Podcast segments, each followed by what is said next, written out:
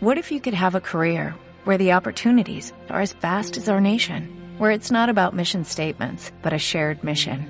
At U.S. Customs and Border Protection, we go beyond to protect more than borders, from ship to shore, air to ground, cities to local communities. CBP agents and officers are keeping people safe.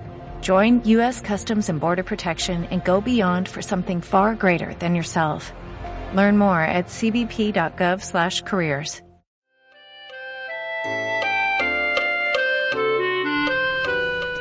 Saludos cordiales, estimada audiencia. Bienvenidos a un nuevo episodio de Contacto Tierra, el podcast que los conecta armónicamente con la naturaleza.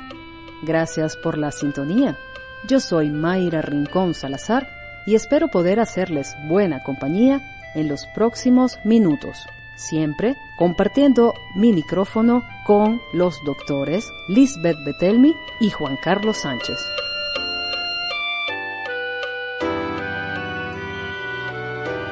Estamos grabando un nuevo episodio de nuestro podcast, hoy en compañía de Verónica Arbelo, de profesión abogada y coordinadora general de Entre Tejidas. Hace pocas semanas, en este año 2022, fuimos invitadas a la presentación de un informe del cual vamos a estar hablando en, en este programa de hoy, que es el informe Mujeres en Frontera. Y antes de entrar en materia, que por supuesto la palabra ahora se la cedo a mi compañera, la psicóloga ambiental Lisbeth Betelmi, quiero por favor, Verónica, ante todo darte la bienvenida a nuestro programa y pedirte que nos expliques qué es Entre Tejidas, porque sé que forma parte de CERLAS, que es una organización no gubernamental venezolana. Sí, claro. Este, bueno, CERLAS es el Centro de para la Reflexión y la Acción Social. Eh, nosotros trabajamos haciendo incidencia en distintas ramas, siempre enmarcadas dentro de los Objetivos de Desarrollo Sostenible establecidos en la Agenda 2030 de la ONU. Y por los momentos estamos desarrollando distintas redes de incidencias. Tenemos una que es para cambio climático, tenemos Entretejidas, que es la red de incidencias de CERLAS, que trata el ODS número 5, que es igualdad de género. Y bueno, desde allí estudiamos todas estas violencias que atraviesan a las mujeres de manera diferenciada y abogamos por concientizar a la sociedad y a la población sobre los beneficios que alcanzaríamos si logramos la igualdad de género. Excelente, Verónica. De verdad que estoy muy contenta. Bienvenida. Eh, aquí les habla Lisbeth Betelmi. Les saludo también en este nuevo programa. Y muy contenta porque por fin traemos este tema de la igualdad de género a contacto tierra con una especialista. Y, y, con un informe que es muy importante de dar a conocer en nuestra realidad que es un informe de movilidad. Entonces, lo primero también que, quisiera que compartieras con todas las personas es, bueno, ¿qué es eso de movilidad? ¿En qué se diferencia de la migración? ¿De qué estamos hablando los dos términos? ¿Y qué es eso de movilidad con enfoque de género? Ya para que podamos entender eso, ¿qué es, qué es un enfoque de género?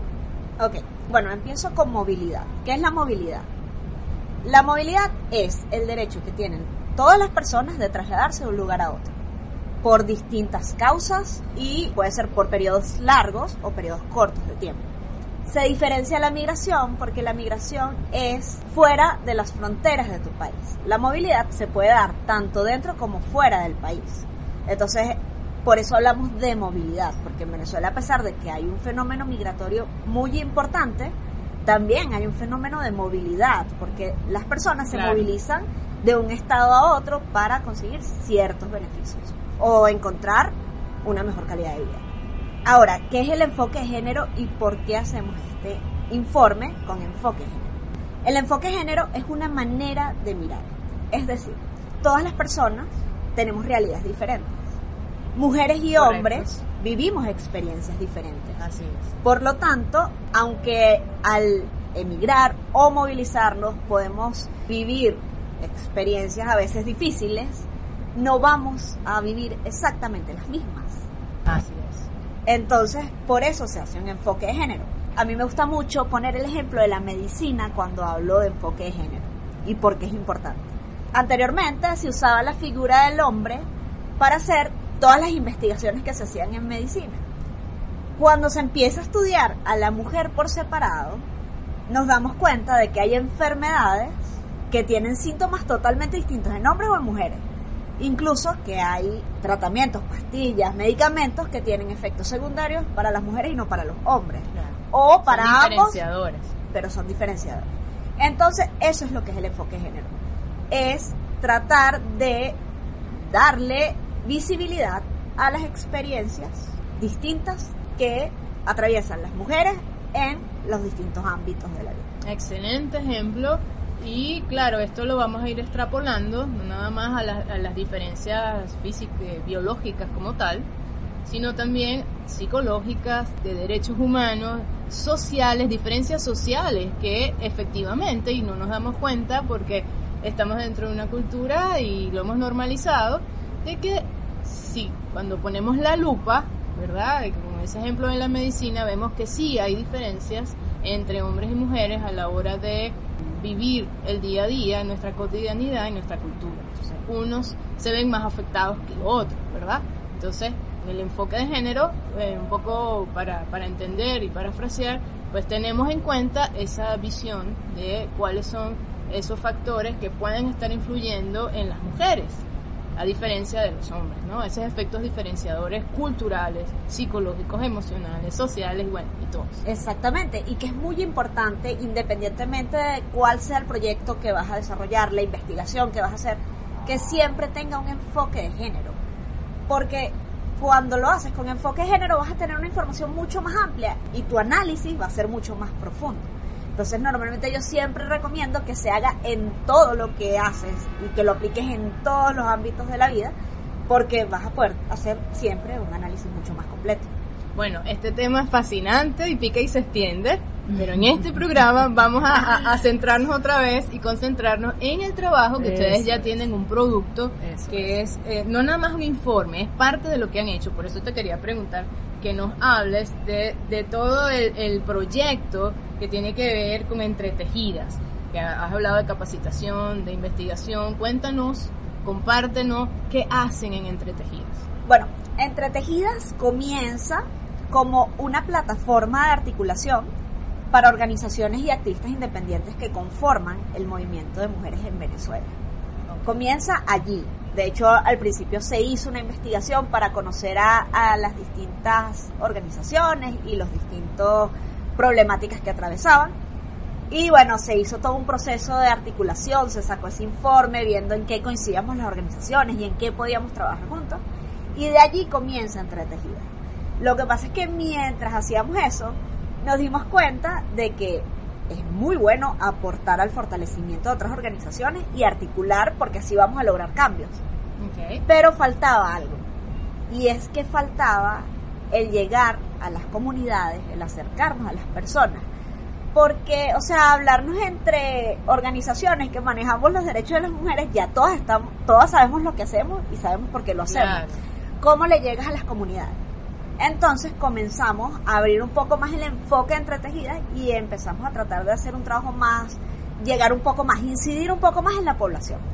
Y bueno, y de allí comenzamos a trabajar con varios proyectos y uno de estos proyectos es el proyecto de Mujeres en Frontera, que es un proyecto que surge de esta necesidad de analizar el fenómeno de movilidad que pasa en el país, tanto como el fenómeno migratorio como la movilidad interna, porque realmente es algo que está pasando.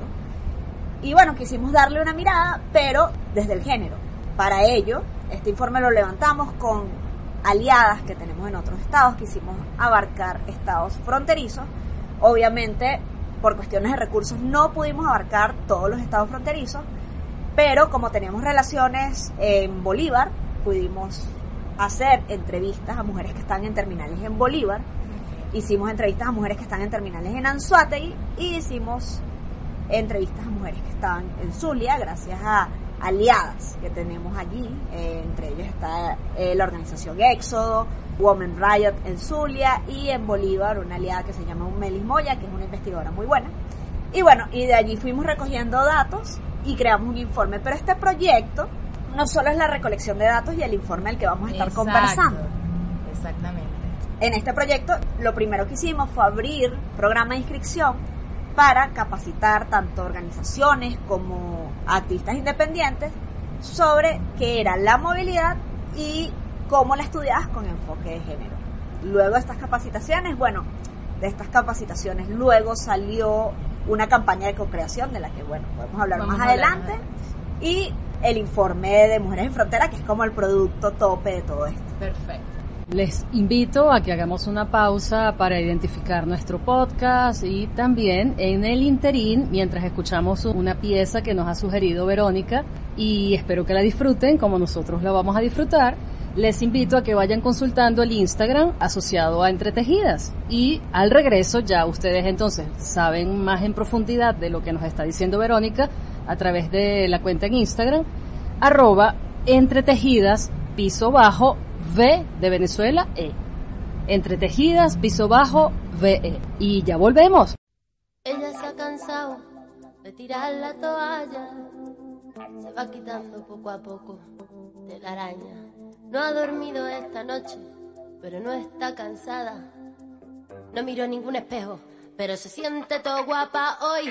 Ella se ha puesto color en las pestañas. Hoy le gusta su sonrisa. No se siente una extraña. Hoy sueña lo que quiere, sin preocuparse por nada. Hoy es una mujer que se da cuenta de su alma. Hoy vas a descubrir que el mundo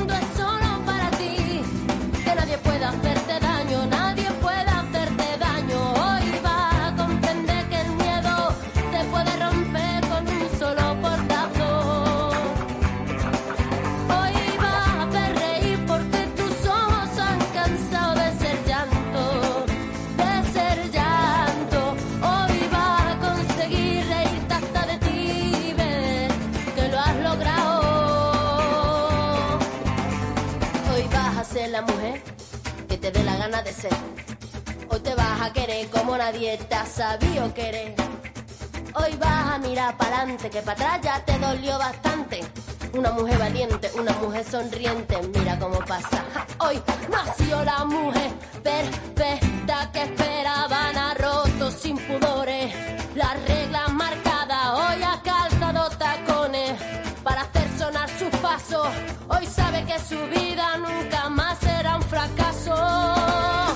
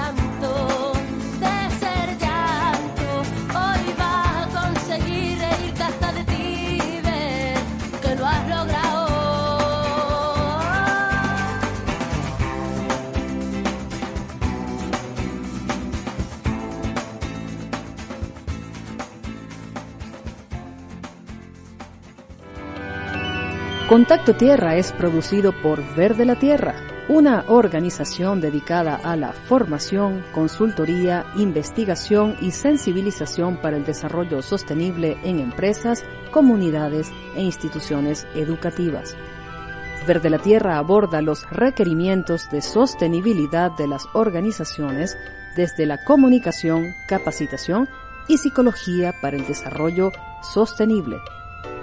Escríbenos a info arroba verdelatierra.com y solicita toda la información que requieras. Verde la Tierra, lo humano en la naturaleza. Aquí estamos de regreso en nuestro podcast Contacto Tierra y estamos recargadas de esa buena vibra que nos ha dejado Bebe con su música y espero que la hayan disfrutado. Ahora sí, Lisbeth, te dejo el micrófono para que conversen sobre el informe. Sí, por supuesto. Lo primero es que nos compartas cuáles son los principales resultados que a ustedes les llamaron la atención y dijeron, bueno, por aquí tenemos que trabajar. Wow, bueno, el informe está bien interesante. Quiero aprovechar para que las personas que quieran leerlo pasen por la página de Entretejidas, www.entretejidas.org. Allí está el informe y de allí pueden descargarlo. Eh, es un informe bien completo, es un informe que consta de cinco partes, donde preguntamos a las mujeres sobre, bueno, algunos datos personales, sobre estudios, oportunidades laborales, derechos sexuales y reproductivos, derecho a la salud, riesgos de las rutas migratorias que ellas identificaban. ¿Cuánto fue el tamaño de la muestra? Es 188 mujeres entrevistamos, todas mujeres, o sea, el 100% fueron mujeres, y el grueso de las edades eran edades adultas entre 30 y 50 años, era como el grueso de la población que entrevistamos, que es la edad más productiva. De este porcentaje, el 80% de ellas había salido, entrado a Venezuela, es decir, todas están en movilidad. Y las razones principales por las cuales estas mujeres dijeron que se movilizaban era unas por la falta de oportunidades laborales que había en Venezuela y otra para visitar a familiares, porque casi todas tenían familiares fuera. Entonces, bueno, allí vemos que sí, o sea, el fenómeno migratorio es algo que es evidente que todos los venezolanos y venezolanas estamos. Está muy eh, ligado ya, ¿verdad? A la cotidianidad de, las venezolanas en este caso. Exactamente. Eso fue un dato interesante. También este pudimos ver que cuando les preguntamos si veían que en Venezuela podían conseguir un buen trabajo, cuántos trabajos tenían, si el sueldo les alcanzaba. El porcentaje altísimo del mayoritario era que aquí en Venezuela no había oportunidades laborales y aquellas mujeres que tenían un trabajo decían que el trabajo no les daba los ingresos suficientes, muchas de ellas lo que hacían era completarlo con mesadas que le mandaban familiares de afuera. Entonces, Famosas remesas, ¿no? Exactamente. Entonces, bueno, allí ya tenemos que es una de las razones por las que las mujeres están Una de las razones, no ha sido como la principal, pero sí una importante. Esa fue una de las importantes. También cuando hablamos de salud, obviamente el sistema de salud con toda la crisis que vivimos en Venezuela, la crisis multisectorial, uno de los sectores más afectados ha sido el sector salud. Muchas mujeres decían que, mira, no tenemos acceso a la salud aquí, se supone que debería ser importante para todas tener por lo menos una póliza de salud privada, pero con los sueldos que no nos alcanzan ni siquiera para cubrir necesidades básicas, no podemos pagar una póliza de salud privada. Entonces, muchas de ellas salen por el tema salud. Para atender su derecho a la salud. El derecho a la salud, que es algo que deberían de garantizarte. De hecho, muchas de estas mujeres, cuando se les preguntó sobre la salud ginecológica, había un porcentaje muy alto que no acude a sus consultas ginecológicas, por lo menos la anual que deberían hacerse todas las mujeres, no lo hacen por los altos costos. Entonces, bueno, allí nos damos cuenta de lo grave que es la situación. Eh, bueno, también un porcentaje muy alto de estas mujeres no tiene acceso a métodos anticonceptivos. Y bueno, todos estos estudios también nos dijo que muchas mujeres que han ido y han regresado, o sea, que han hecho movilidad pendular, es decir, voy un tiempo, trabajo, regreso, el 70% de las mujeres dice que va a volver a salir porque no concibe un futuro en Venezuela. Entonces, estamos viendo que la movilidad pica y se extiende. Porque muchas personas dicen, bueno, pero ahorita hay mucha gente que está retornando, es cierto, hay mucha gente retornando, pero realmente vamos a seguir viendo por mucho tiempo más personas irse del país y vamos a seguir siendo uno de los países de Latinoamérica que tiene la tasa de movilidad o, el fenómeno migratorio más profundo de toda la región. Verónica Arbelo, coordinadora general de Entretejidas. Verónica, es mm, fantástico e interesantísimo que quienes nos escuchan profundicen en lo que estás diciendo, porque el informe yo estuve en la presentación de los resultados obtenidos y sin duda es para degustarlo, para verlo con calma. Inclusive, y ahora el tiempo que nos queda para este podcast, me gustaría que nos hablases de la campaña que va a estar asociada a este informe, una campaña de mujeres en frontera. Y me gustaría que nuestros escuchas se sumaran. Sí, esta campaña, como dije anteriormente, la construimos con las personas que formaron parte del proyecto, que estuvieron en nuestras capacitaciones, con una estrategia que tenemos dentro de CERLAS para la construcción de campañas, que es la estrategia RAT, reconocimiento, articulación y deconstrucción y por supuesto que en esta campaña hay mucho de lo que recogimos en el informe, pero también mucho de lo que aportaron las personas que conformaron el proyecto. Esa información es valiosa, muy valiosa, porque es que te da letra, ¿no? Sí, bueno, tanto en el informe como en este taller que hicimos de metodología RAT, pudimos observar que el principal riesgo que corren las mujeres en las rutas migratorias o las mujeres en movilidad es la desinformación por supuesto hay muchísimos riesgos. Las mujeres y niñas están más propensas a sufrir violencias basadas en género cuando están en movilidad porque están en una situación de vulnerabilidad.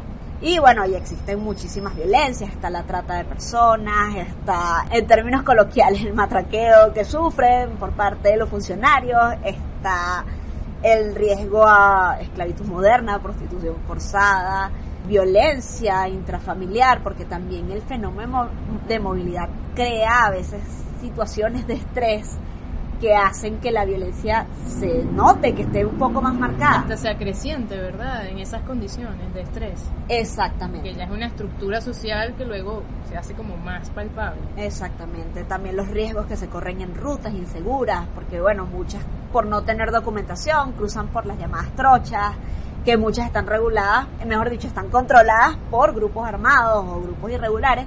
Entonces, claro, están todos estos riesgos que están explicados en el informe, pero el principal, el que detectaron tanto las mujeres que encuestamos como las personas que hacían parte del proyecto de las capacitaciones es la desinformación. Entonces, esta campaña, movilidad segura e informada. Dentro de esta campaña lo que buscamos es, en primer lugar, visibilizar cuáles son los riesgos que corren mujeres y niñas en movilidad. Luego de visibilizar estos riesgos, porque es que si no los conoces, ¿cómo los previenes? Entonces creo que eso es lo primero, visibilizarlos. visibilizarlos. Luego, en la campaña vamos a tener una parte que te va a hablar un poco de cómo evitar sufrir estos riesgos. Por supuesto, son recomendaciones. Las recomendaciones siempre hacen que el riesgo disminuya, no las quita de todo, pero oye, una cosa es que tú sepas lo que tienes que hacer para prevenir que te pase alguna de estas cosas que pasan en la ruta. Y por supuesto, parte de la información, aparte de, decir cuáles son los riesgos y cuáles son aquellos mecanismos de prevención que puedes utilizar y las organizaciones que trabajan con esto, donde tú puedes buscar asesoría, también importante decirle a las personas que no importa la situación administrativa en la que te encuentres en el país, en el país en el que estés. O sea, no existen las personas ilegales. Tenemos que quitarnos esa terminología. No existen personas ilegales. Eso no existe. La personalidad nadie te la puede arrebatar porque es un derecho humano. Y así estés en la situación irregular administrativa que estés, sigues teniendo derechos humanos. Y los estados están obligados a garantizártelos y proteger. Esto es muy importante y quiero acentuarlo y resaltarlo y voy a pedir que lo repita brevemente porque creo, siento que las personas no lo sabemos. Esta situación, esta, esta etiqueta, eres ilegal, creo que es una de las más comunes y populares que hay.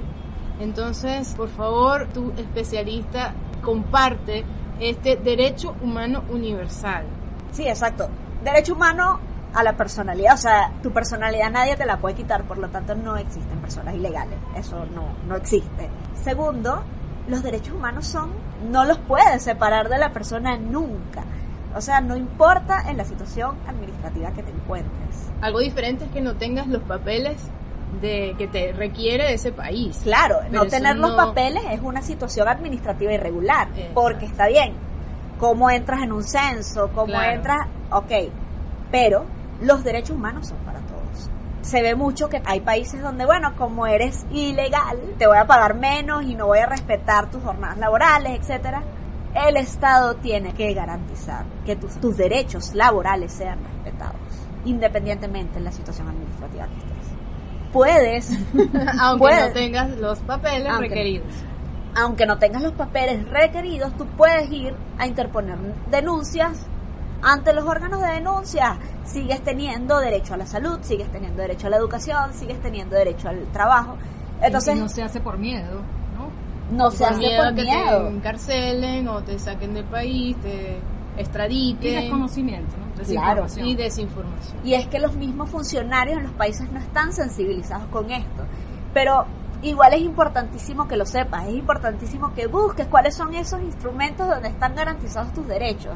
Tenemos este, la Declaración Universal de Derechos Humanos, tenemos varias, varios instrumentos en los cuales podemos buscar. Está la ley del trabajo, que no recuerdo ahorita cómo se llama, pero los derechos laborales. Entonces, vamos a buscar estos instrumentos porque allí están.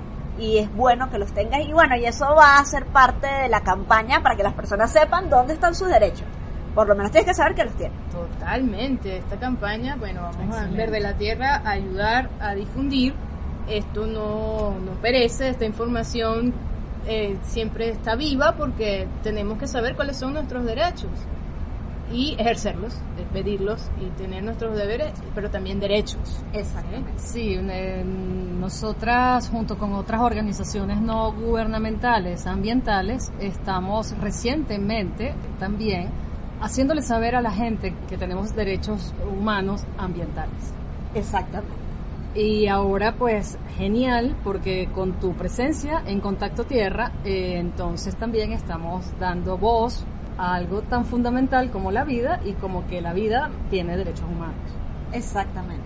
Y con ese tema hacemos como que el preámbulo a un siguiente capítulo de Contacto Tierra porque hablaremos, nos encantaría tenerte nuevamente para hablar de esos derechos humanos ambientales que también ustedes de alguna manera han encontrado en sus investigaciones, en sus capacitaciones, de que efectivamente uno de los motivos, lo conversábamos eh, fuera de, de- de grabación, la escasez de agua, por ejemplo, es uno de los motivos más palpables de muchas de las personas que deciden pues movilizar, migrar a otros países. Esto es un tema bastante complejo de muchas variables y nos encantaría desarrollarlo en el próximo programa. ¿Qué les parece?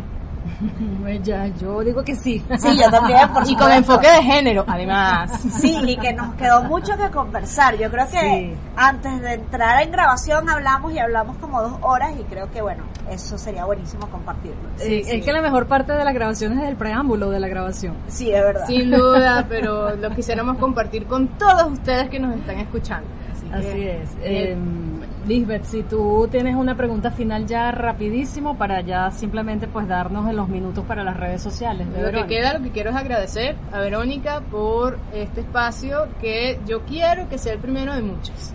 De mucho trabajo porque encontramos mucha sinergia en, trabajar lo que son los derechos humanos.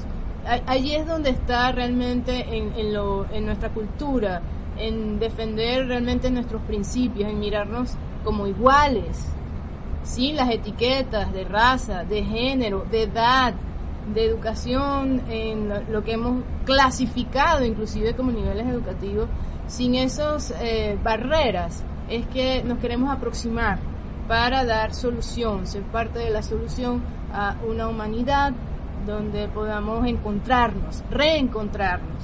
Y entonces el derecho a la vida sea algo de, de todos los días, como respirar. Entonces, muchas gracias Verónica por el trabajo que están haciendo en Cerlas, en Entretejidas. En nosotros tienen un gran apoyo. De verdad, muchísimas gracias por el espacio y bueno, por supuesto que súper motivados de seguir haciendo cosas en conjuntos porque, bueno, desde Serlas trabajamos cambio climático también y nos interesan mucho estos temas porque al final es como tú dices, todo está interrelacionado. Y bueno, y que cada granito de arena puede sumar. Entonces, muchísimas gracias. Gracias, Verónica. Em, yo invito a las personas que quieran conocer más eh, de Verónica Arbelo, em, por favor visiten eh, su Instagram, El Diario de Varda, con B pequeña, o con V, como se dice en España. El Diario de Varda. ¿Y tienes alguna otra red social que quieras compartir? Eh, Twitter es la misma. Instagram y Twitter, El Diario de Varda. Ok. Bueno, muchísimas gracias. Gracias. Y con ustedes, querida audiencia, será hasta un próximo podcast de Contacto Tierra. Estimados oyentes, hemos llegado al final de este episodio de Contacto Tierra. Si gustan contactarnos, pueden hacerlo a través de nuestro canal en Telegram, Contacto Tierra, o a través del correo electrónico contacto tierra arroba verdelatierra.com. También está a disposición el Twitter arroba contacto tierra 1. Si desean volver a escuchar este y otros episodios de Contacto Tierra, pueden hacerlo por nuestra página web verdelatierra.com o a través de nuestras redes de audio todos los canales de reproducción de podcasting más importantes, especialmente Evox, Spotify, Google Podcast, Apple Podcast y otros. Agradecemos especialmente a el dúo Wamma por musicalizar nuestro podcast Contacto Tierra. Contacto Tierra, Premio de Conservación y Difusión Ambiental Guaraira Repano Cerro El Ávila 2018, una producción de la Asociación Civil Verde la Tierra. Nos despedimos hasta un nuevo episodio y recuerden mantenerse en contacto con la naturaleza.